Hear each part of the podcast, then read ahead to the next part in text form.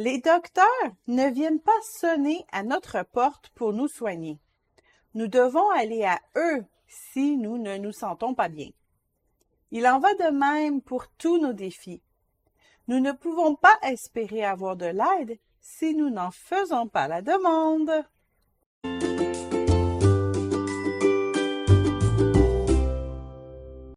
Pour avoir de l'aide, la première étape est de réaliser nous en avons besoin. Nous jugeons souvent les autres pour ce qu'ils font de mal, mais il est bon de prendre le temps de s'examiner soi-même. Pourquoi vois-tu la paille qui est dans l'œil de ton frère et n'aperçois-tu pas la poutre qui est dans ton œil?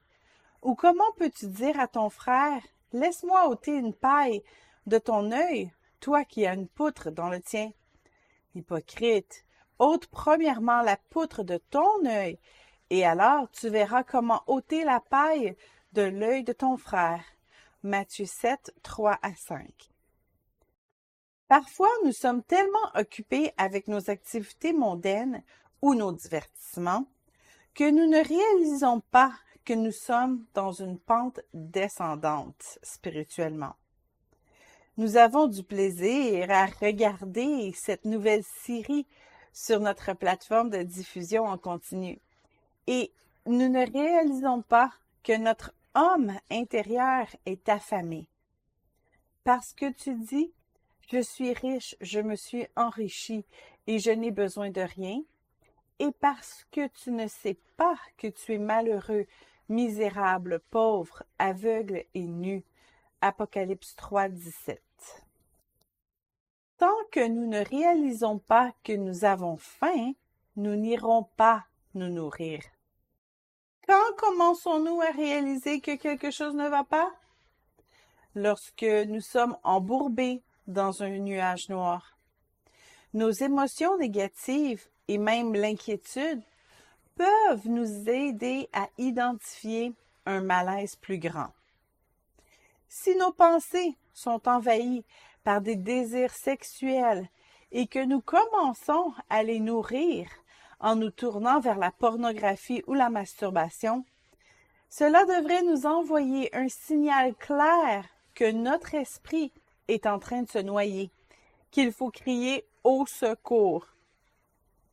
Si ce que nous lisons dans la parole de Dieu ne produit plus aucun fruit, ne nous inspire pas à grandir spirituellement, c'est que la terre de notre cœur a besoin d'être arrosée. Une fois que nous réalisons notre besoin d'aide, nous devons d'abord nous tourner vers Dieu. Notre chair préfère se cacher, comme l'ont fait Adam et Ève après avoir péché dans le jardin d'Éden. Mais Dieu veut au contraire avoir une relation ouverte avec nous et que nous puissions lui confesser nos péchés et lui demander son aide.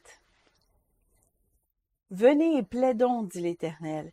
Si vos péchés sont comme le cramoisi, ils deviendront blancs comme la neige. S'ils sont rouges comme la pourpre, ils deviendront comme la laine. Ésaïe 1.18. Nous pouvons lui parler et écouter sa réponse en lisant notre Bible ou des livres chrétiens qui aborde le sujet de notre souffrance. Or, parfois, nous n'arrivons pas à nous sortir de notre bourbier par nous-mêmes. La vie chrétienne n'a jamais été pensée comme une marche solitaire. Même Jésus était entouré de douze apôtres. Nous avons besoin les uns des autres. Et pour ça, pas besoin d'avoir un ami pasteur nous sommes tous appelés à nous édifier les uns les autres, à nous soutenir, à nous pardonner. En fait, nous devrions même avoir des amis chrétiens à qui nous serons redevables de notre âme. Confessez vos péchés les uns aux autres et priez les uns pour les autres, afin que vous soyez guéris. Quand un juste prie, sa prière a une grande efficacité. Jacques 5, 16. Imaginez vous téléphonez à votre ami chrétien et vous lui demandez euh, comment va-t-il? Et ensuite vous lui demandez quel péché il a commis cette semaine. Et vous, vous lui confessez ensuite les vôtres. Étrange? Eh bien, ça ne devrait pas l'être. C'est même un pas dans la bonne direction pour devenir plus mature en Christ. Le terrain préféré de l'ennemi est le secret. Lorsque nous passons beaucoup de temps seuls à la maison, nous pouvons facilement nous refroidir dans notre foi et nous tourner vers des habitudes destructrices pour notre âme. Après tout, personne ne nous voit. Mais ne prenons pas cette avenue.